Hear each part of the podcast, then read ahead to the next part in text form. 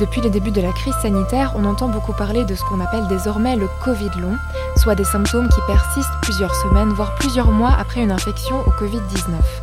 Parmi eux, on évoque entre autres une grande fatigue, une perte prolongée d'odorat ou de goût, des problèmes respiratoires, et d'après une étude réalisée en juillet 2021 par les HUG, 39% des personnes testées positives font état de symptômes résiduels 7 à 9 mois après l'infection.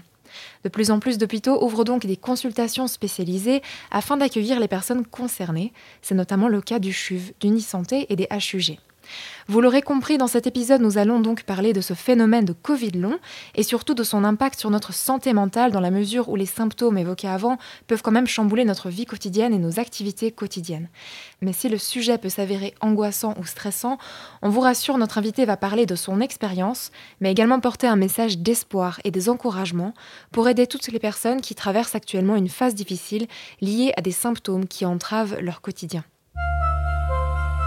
Bienvenue dans Tout va bien, un podcast féminin pour adoucir le quotidien. Faut pas tuer les instants de bonheur, Valentine. La vie, c'est comme une boîte de chocolat. On ne sait jamais sur quoi on va tomber. Cet épisode est présenté par Hélène Demester. Pour discuter du Covid long, nous avons la chance d'accueillir une invitée qui non seulement est psychologue et psychothérapeute FSP, mais qui en plus sait très bien de quoi elle parle, puisqu'elle l'a elle-même vécu. Bonjour Amandine Briand, merci beaucoup d'être avec nous. Bonjour, merci. Est-ce que pour commencer, vous serez d'accord de nous expliquer votre expérience du Covid long? Alors j'ai commencé à développer des symptômes en, en novembre 2020 et puis, à l'époque, moi, j'étais en, très bonne forme et pas du tout considérée comme un risque. Donc, j'ai pas du tout eu de réaction d'inquiétude par rapport à ça. Et, je m'attendais à ce que ça dure que quelques jours, hein, un peu comme ce qui était annoncé. Il y avait un espèce de protocole qui disait, voilà, il faut 10 jours à peu près, et puis après, c'est bon. Et en fait, pour moi, ça s'est pas du tout passé comme ça. J'ai l'impression qu'au fur et à mesure des, des jours, en fait, ça s'est pas du tout amélioré. Et c'est peut-être une des choses euh, qui m'a surpris avec cette maladie, c'est qu'on a vraiment l'impression qu'il y a des hauts et des bas, que c'est pas une rémission qui se fait par euh, dans un sens unique, on va dire, une amélioration constante, c'est que vous avez l'impression que vous commencez à vous en sortir et en fait pas du tout, vous replongez. Donc euh, moi j'ai été très impactée au niveau neurologique avec vraiment un état de, de, fatigue et puis d'incapacité à faire quoi que ce soit qui était assez prononcé. J'ai eu par la suite des symptômes qui sont restés euh, à peu près dans ce que vous avez dit, hein, euh, huit mois, sachant que ça va quand même en, réduisant hein, l'intensité de ces choses. Mais des maux de tête, euh, une impression de brouillard comme ça, assez perturbants, qui sont restés longtemps. Alors, je suis vraiment désolée d'apprendre que vous ayez vécu tout ça. Est-ce qu'aujourd'hui, ça va un petit peu mieux quand même? Oui. Aujourd'hui, je me considère comme guérie, même si j'ai l'impression qu'il y a des choses hein, vraiment au niveau psychologique qui prennent euh, plus de temps que le corps lui-même. Mais, euh, mais oui, je me sens bien.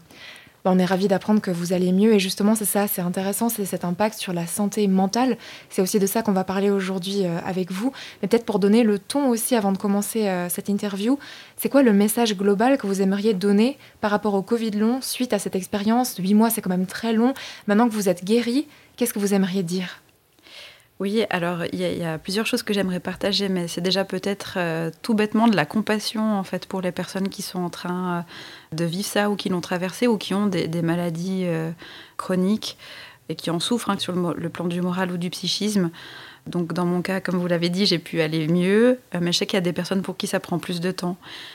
Et puis, ce que je tiens aussi à dire, c'est que en fait, donc d'une part, on peut s'en remettre, mais aussi quand les symptômes sont là, on peut trouver une, façon de s'en accommoder.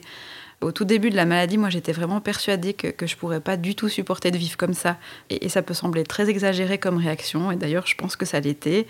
Mais sur le moment, on est vraiment dans un rejet total, en tout cas moi je l'étais, de ce qui m'arrive.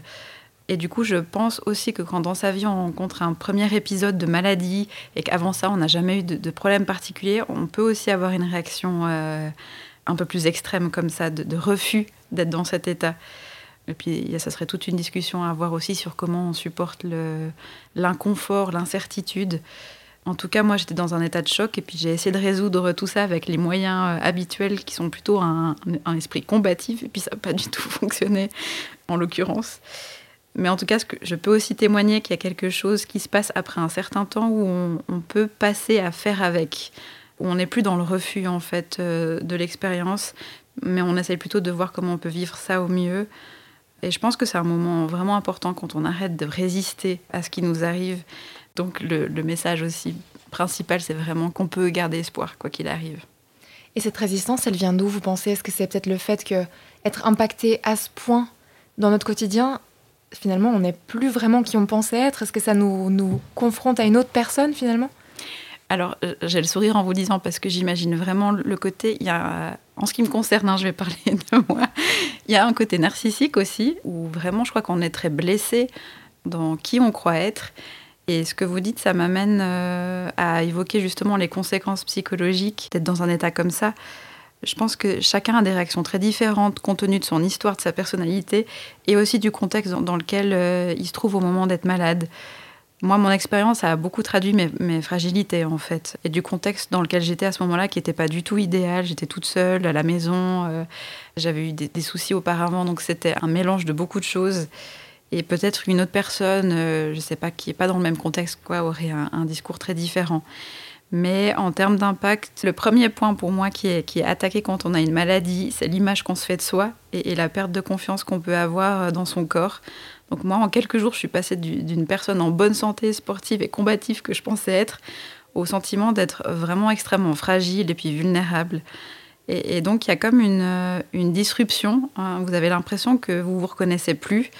Et, on, a l'impression qu'on a perdu tout ce qui nous définit. Euh, par exemple, pour moi, c'était aussi le sport, le travail, euh, les loisirs. Et avec les symptômes que j'ai eus très neurologiques, il y avait même la perte de capacité à penser. Et donc, quand on est quelqu'un qui mentalise beaucoup et puis qu'on a l'impression qu'on n'arrive plus à penser, c'est vraiment quelque chose que j'ai trouvé très douloureux. En tout cas, c'est une expérience qui est radicale pour voir à quoi on s'identifie dans notre vie, mm. à quoi on a l'impression, sur quoi on tient, quelles sont nos bases. Et puis, autre chose que j'ai trouvé assez frappant en lien avec l'identité, c'est la honte. En fait, le sentiment de honte euh, de ne pas réagir comme les autres à la maladie, de ne pas faire une forme bénigne, on se sent misérable en fait du jour au lendemain et très dépendant.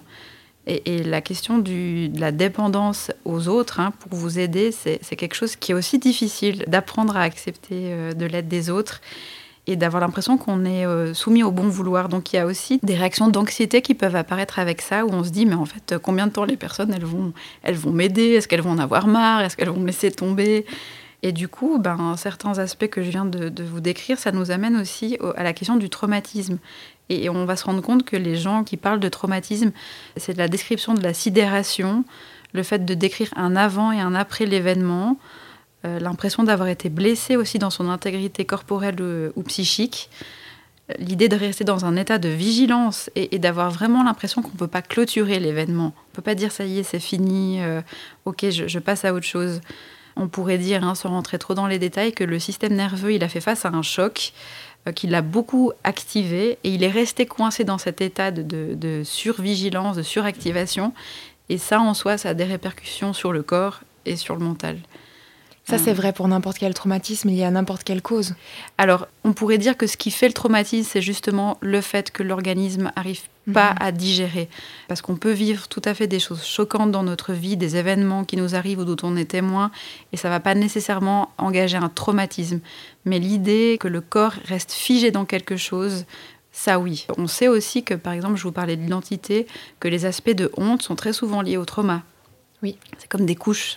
Euh, mhm. qui, se, qui se superposent. Et il y avait une particularité aussi avec cette pandémie, en tout cas au moment où moi j'ai eu le Covid, c'est la méconnaissance des Covid longs, qui était une chose dont finalement moi j'avais jamais entendu parler. Il a fallu que ce soit une, une, copine qui avait euh, ces mêmes choses que moi me dise en fait non non c'est normal, euh, ça existe, il y a des émissions, enfin on commence à en parler. Et vous avez dit de, justement que vous vous reconnaissiez plus. Aujourd'hui que vous êtes guéri, est-ce que vous êtes redevenu la personne que vous étiez avant est-ce que vous avez appris d'autres choses sur vous-même et vous êtes devenu quelqu'un d'autre? Euh, c'est une question complexe. Hmm. De la perspective euh, psychologique, moi j'ai appris en général, mais aussi sur moi-même, en effet, il y a le sentiment que ça agit comme un révélateur en fait sur euh, là où on est peut-être plus fragile, les choses qu'on n'a pas forcément encore élucidées sur soi. on n'arrive jamais au bout, mais disons qu'il y a des choses qui, qui, nous révèlent encore plus ça. Je dirais aussi que c'était paradoxal parce que c'est une époque où j'ai jamais autant été au contact avec moi-même sans moyen d'esquiver, on va dire. Donc pas d'activité, pas mal de vide et du coup on est beaucoup avec soi-même et, c'est assez intéressant. En tout cas j'ai beaucoup appris sur le, mental aussi, la façon dont on réagit. Hein. Moi j'ai vu que j'étais très tolérante, intolérante à l'incertitude et comment le mental il cherche vraiment à vouloir toujours trouver euh, une explication. Là derrière il y a souvent un besoin de sécurité parce qu'on se dit que si on est lucide ce qui se passe, bah, on peut trouver une façon d'agir après en, en conséquence.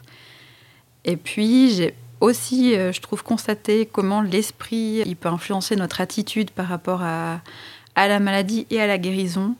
Euh, j'ai un exemple d'une fois où euh, en fait je me sentais très mal physiquement. Hein. J'avais des fois des sortes de malaise comme ça qui venaient sans prévenir, où j'avais l'impression que j'allais juste m'évanouir de façon complètement imprévisible. Très effrayant ça. Oui. Ouais. Et il y a une fois où j'ai senti venir comme ça des, symptômes qui ressemblaient à ces états où on semble à deux doigts de, de s'évanouir.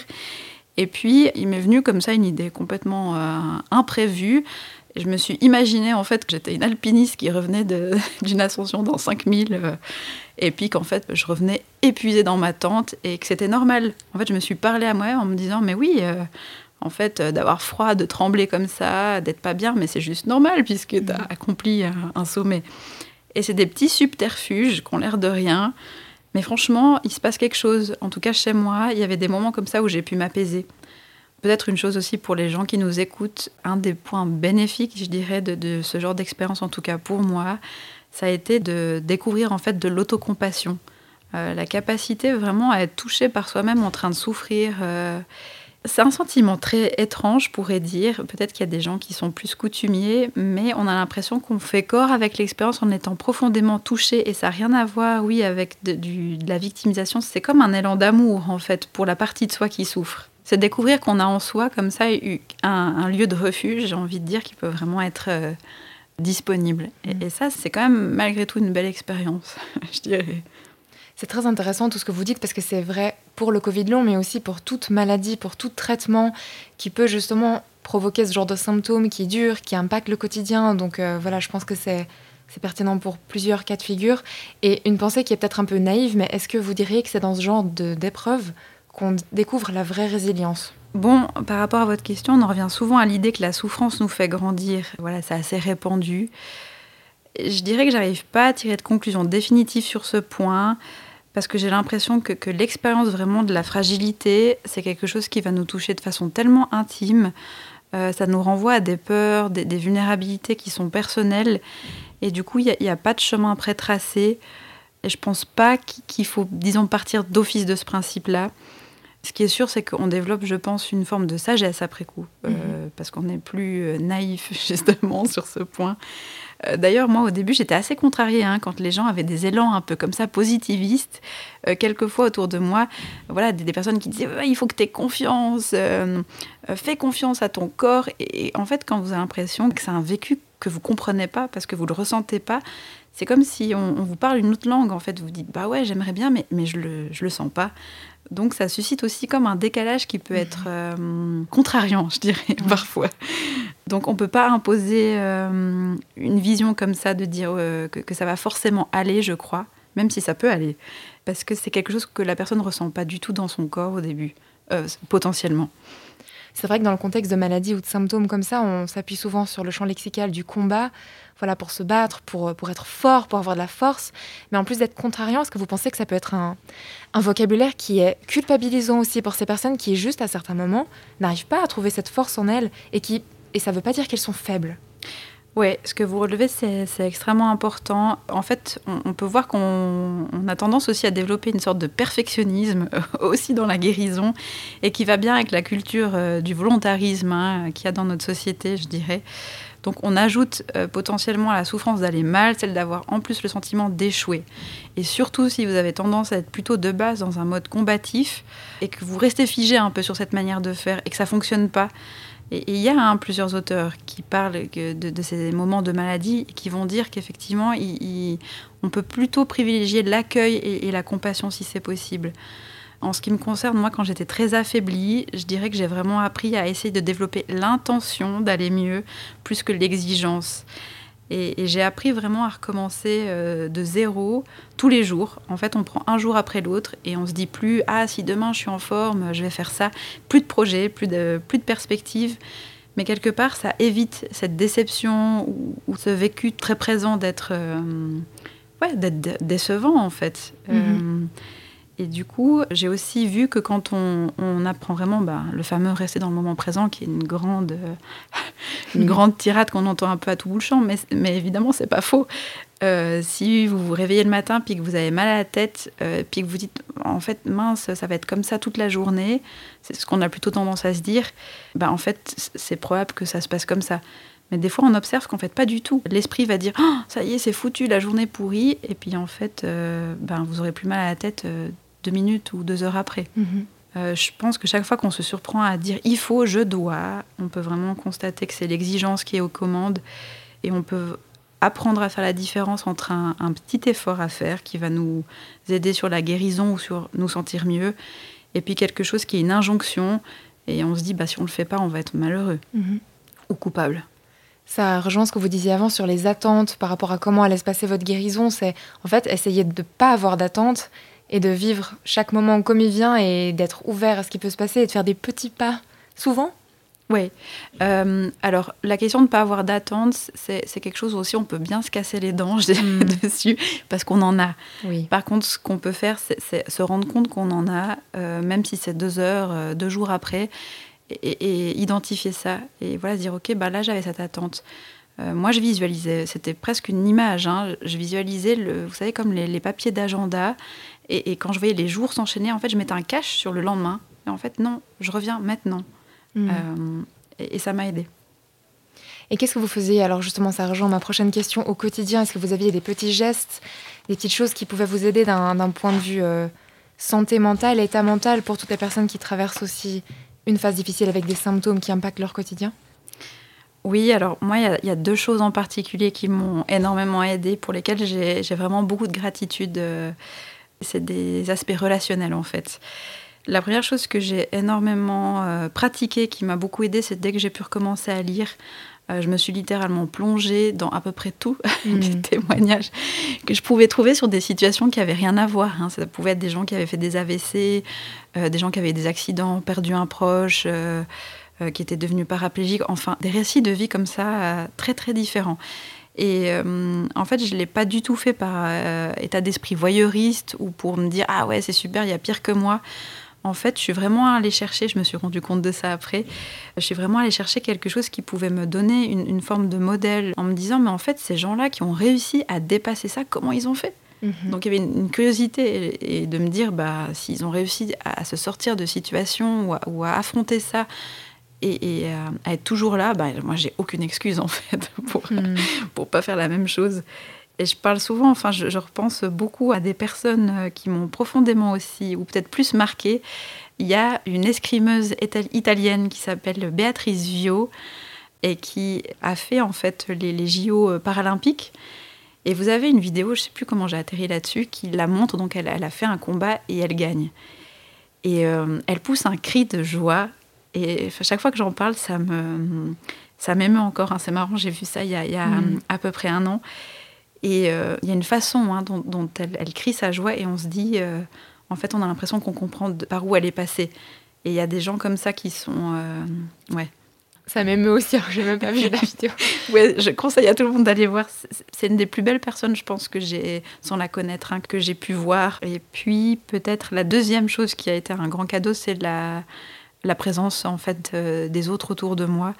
Donc quand vous avez des gens qui viennent vous trouver, vous font les courses à manger, euh, qui vous appellent ou vous écrivent tous les jours, font le taxi en urgence hein, pour aller chez le mmh. médecin, des fois j'étais juste incapable de sortir de chez moi. Euh. donc vous avez des gens qui vous écoutent, qui prennent soin de vous, qui vous rassurent, qui vous prennent la main. C'est des moments qui suscitent beaucoup de gratitude. Une fois qu'on a aussi dépassé la honte, hein, avoir de l'aide, c'est assez indescriptible de voir comme les gens peuvent se mobiliser puisque ça vient, euh, mm. ce que ça apporte. Et après, les choses que j'ai fait peut-être un peu plus euh, pour moi, c'est que je me suis fait un petit cahier très scolaire où en fait, euh, quand j'avais des stratégies qui marchaient, ben, je les ai notées. Quand avait des témoignages aussi ou des passages de témoignages qui, m'avaient beaucoup touché, ben, je les ai imprimés, photocopiés. Et, j'avais toujours comme ça ce petit cahier avec moi que je pourrais vous montrer. Je l'ai amené là. Il a un nom, ce cahier C'est un tracker, de, un tracker de Covid. Je ne sais pas si j'ose le dire, mais euh, parmi tous les petits trucs que je me suis dit aussi pour m'aider, je me suis renseignée sur les, hum, pas mal sur la biologie à un moment, sur les cellules, l'intelligence du corps en fait, aussi pour me rassurer. Mhm. Et donc, euh, j'ai, je ne sais plus comment j'en suis arrivée là, mais j'ai découvert qu'il y avait en nous ces cellules souches euh, qui sont capables de faire tout un tas de trucs assez fascinants. Et du coup, j'ai, j'ai imprimé une photo, vous savez, une photo microscope de cellules souches. Et puis je lui ai donné un nom. Et, puis, oh. et puis voilà, ça m'a accompagné. Euh. Voilà, c'est des petits trucs comme ça, euh, un peu innocents, oui. Et parmi les stratégies qui ont fonctionné, que vous avez notées dans votre cahier, justement, est-ce que vous seriez d'accord d'en partager quelques-unes avec nous? Oui, bien sûr. Alors, il y a euh, un peu ce que je vous ai dit, hein, évidemment, la technique du un jour après l'autre. La cohérence cardiaque, c'est un outil qui est vraiment bien. il y a aussi des visualisations hein, qu'on peut apprendre à faire. Je dirais aussi qu'être entouré d'une façon ou d'une autre, euh, quand il y a des, donc des gens, c'est bien, mais que si on n'a personne autour de soi, mettre la radio, enfin essayer d'avoir de la vie autour de soi. Aussi, je dirais de se faire entourer. Hein. Ça, je recommande assez aux, gens hein, d'avoir un médecin de confiance ou, une personne qui peut les accompagner quand même, en plus de l'entourage. Et puis justement, au niveau des, des proches, alors, est-ce qu'au niveau de la communication, il y a quelque chose à faire? Est-ce qu'il y a des mots justes qu'on peut employer pour aider la personne, pour la consoler? En tout cas, il y a quelque chose euh, vraiment dans la présence. Hein. Moi, j'en reviens au, bon sens aussi des, besoins de base, quoi, qui sont aussi de pouvoir manger, d'avoir quelqu'un qui vous fait les courses, qui va chercher votre courrier.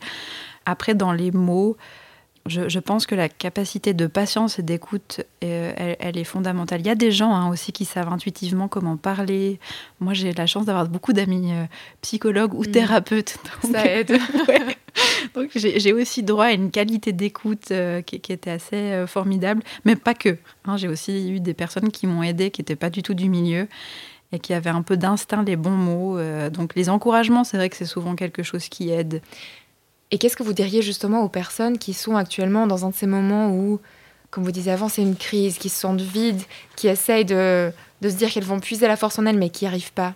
Je pense que déjà que vraiment il y aura il y aura pas du tout les mêmes réactions par rapport aussi à son histoire et à son contexte.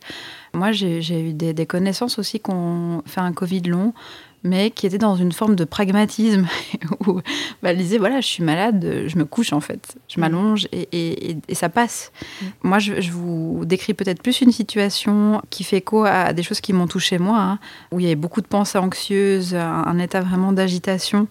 Donc je dirais que franchement, la présence des autres, on peut se raccrocher beaucoup à ça. Se focaliser sur l'idée qu'on est résilient en fait.